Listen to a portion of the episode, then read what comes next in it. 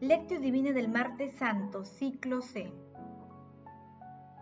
Ahora ha, sido Ahora ha sido glorificado el Hijo del Hombre, y Dios ha sido glorificado en él. San Juan capítulo 13, versículo 31. Oración inicial. Santo Espíritu de Dios, amor del Padre y del Hijo, ilumínanos con tus dones para que podamos comprender los tesoros de la sabiduría que Jesús nos quiere revelar en este día. Otórganos la gracia para meditar los misterios de la palabra y revélanos sus más íntimos secretos. Madre Santísima, intercede ante la Santísima Trinidad por nuestra petición. Ave María Purísima, sin pecado concebida. Paso 1. Lectura. Lectura del Santo Evangelio según San Juan capítulo 13, versículo 21 al 33 y del 33 al 38. En aquel tiempo, Jesús profundamente conmovido dijo, les aseguro que uno de ustedes me entregará. Los discípulos se miraron unos a otros perplejos, sin saber por quién lo decía. Uno de ellos, el que Jesús tanto quería, estaba reclinado sobre el pecho de Jesús. Simón Pedro le hizo señas para que averiguase por quién lo decía.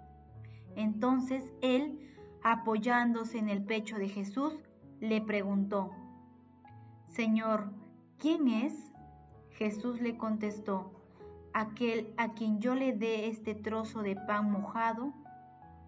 Y mojando el pan se lo dio a Judas, hijo de Simón Iscariote. Detrás del pan entró en él Satanás. Entonces Jesús le dijo, lo que tienes que hacer, hazlo pronto. Ninguno de los comensales entendió a qué se refería. Cuando Judas guardaba la bolsa, algunos suponían que Jesús le encargaba comprar lo necesario para la fiesta o dar algo a los pobres. Judas, después de tomar el pan, salió inmediatamente. Era de noche cuando salió. Dijo Jesús, ahora sigo glorificado, ahora ha sido glorificado el Hijo del Hombre, y Dios ha sido glorificado en él. Si Dios ha sido glorificado en él, también Dios lo glorificará en sí mismo, y lo hará muy pronto. Hijos míos, ya no estaré mucho tiempo con ustedes. Ustedes me buscarán, pero yo les digo ahora lo mismo que dije a los judíos. A donde yo voy, ustedes no pueden venir. Simón Pedro le dijo, Señor, ¿a dónde te vas? Jesús le respondió, A donde yo voy, tú no puedes seguirme ahora, me seguirás más tarde. Pedro insistió, Señor, ¿por qué no puedo seguirte ahora? Yo daré mi vida por ti. Jesús le contestó, ¿darás tu vida por mí? Pues te aseguro que antes de que cante el gallo, me negarás tres veces. Palabra del Señor, gloria a ti Señor Jesús.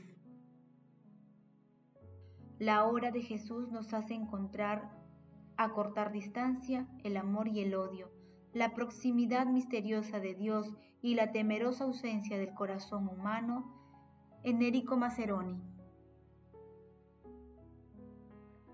El pasaje evangélico de hoy está integrado por el texto Jesús anuncia la traición y por parte del segmento denominado Amor Fraterno la palabra de Jesús va adquiriendo precisión cuando anuncia que uno de sus discípulos lo va a entregar, ya que en el camino de Jerusalén había anunciado tres veces su muerte.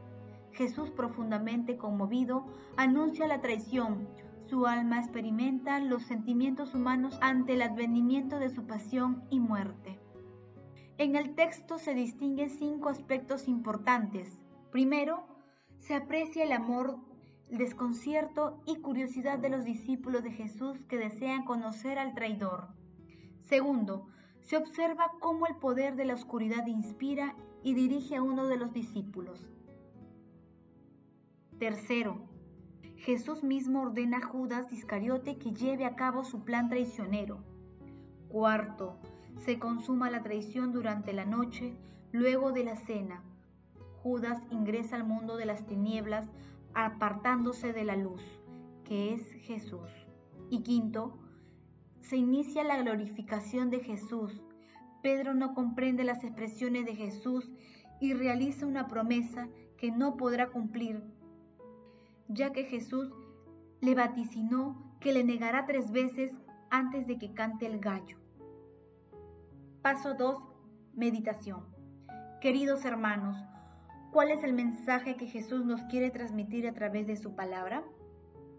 Jesús enfrenta la traición de Judas Iscariote y puede leer en los corazones de sus discípulos la triple negación de Pedro y el abandono de la mayoría de ellos, algo que experimentará en los momentos que se avecinan.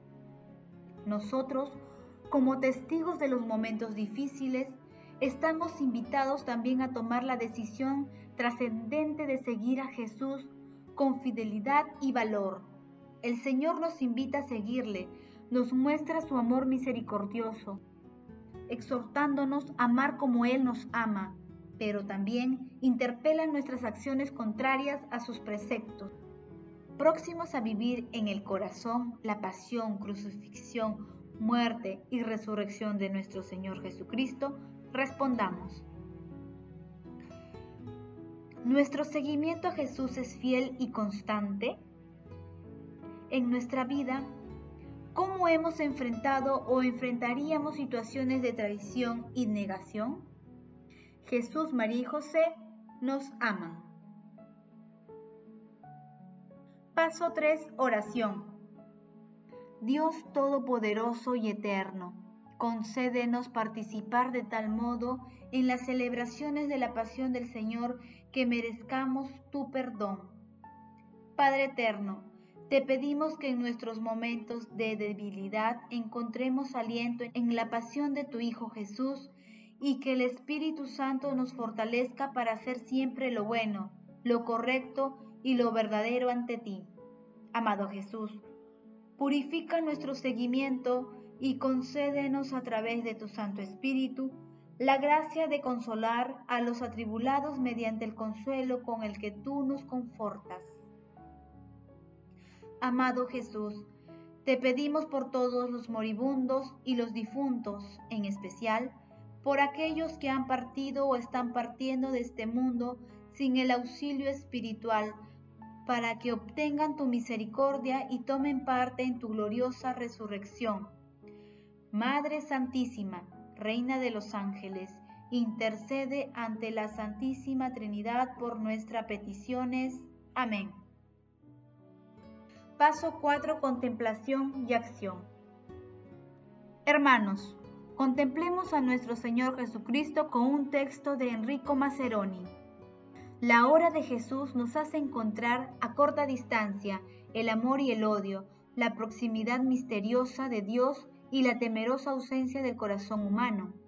Mientras Jesús se acerca al umbral de la hora de la historia, afuera se perfilan cuatro rostros que manifiestan la diversa tipología de la fe. En la reacción frecuente al misterio está la presunción escandalizada de Pedro, está la sombra de la traición de Judas, está la fatiga del creer en los discípulos sorprendidos por las angustias, está la fatiga de creer de los discípulos sorprendidos por la angustia, y está sobre todo la periferia extrema del odio del mundo. Judas se sienta a la mesa con Jesús, pero no comprende el signo de la amistad. Los discípulos temen el sentido dramático de un adiós. El mundo no cree, en realidad hay un solo pecado frente a la hora de Jesús. Se trata de una fe que no se adhiere, que no es capaz de acoger el misterio de Jesús, su obediencia, su misión. Se trata de una fe demasiado humana, que se ha quedado en los umbrales de una perspectiva mesiánica puramente terrena.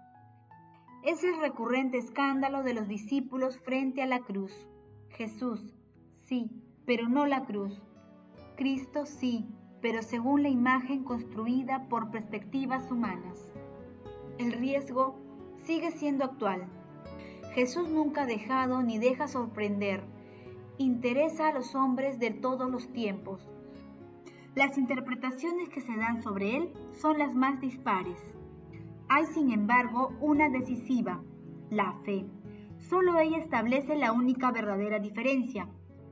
La fe nos permite franquear el umbral del encuentro verdadero y entonces todo entra en un juego. La decisión de creer es la voluntad de cambiar de vida, de dejarse lavar los pies. Es la decisión de dejar que Cristo cuente en nuestra vida cotidiana, en nuestra comunidad. El solo interés por Jesús, si no se convierte en fe, tiene en sí una fuerte inclinación a reducirle a nuestra propia imagen y semejanza. La fe, como adhesión, transforma, en cambio, al discípulo a imagen y semejanza de Jesús, según su palabra, su mandamiento nuevo. Y el amor que transforma la vida del cristiano debe medirse con estas dos palabras frecuentes en los capítulos 13 y 14, pero de poco uso en el lenguaje corriente, obedecer a los mandamientos. El amor es adhesión, es superación de nuestro propio mundo subjetivo en el que se sedimentan costumbres, preconceptos, proyectos personales de pequeño cabotaje para entrar en un designio ciertamente más comprometedor, pero más verdadero y más grande. En definitiva, la fe y el amor son condiciones necesarias para encontrar a Jesús y para no permanecer extraños a muchas horas, a las citas decisivas que se renuevan también en el hoy de una historia sagrada siempre abierta. Queridos hermanos, en estos difíciles momentos acudamos a la misericordia divina y sigamos meditando durante esta semana la pasión y muerte de nuestro Señor Jesucristo. En esta meditación reflexionemos sobre nuestro seguimiento a Jesús y luego de un profundo silencio y oración, proclamemos a Jesús como el Rey de nuestras vidas. Glorifiquemos a la Santísima Trinidad con nuestras vidas.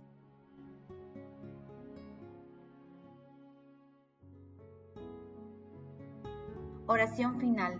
Gracias Señor Jesús porque tu palabra nos conduce por caminos de paz, amor y santidad. Espíritu Santo, ilumínanos para que la palabra penetre a lo más profundo de nuestras almas y se convierta en acción. Dios glorioso, escucha nuestra oración. Bendito seas por los siglos de los siglos. Madre Santísima, intercede ante la Santísima Trinidad por nuestra petición. Amén.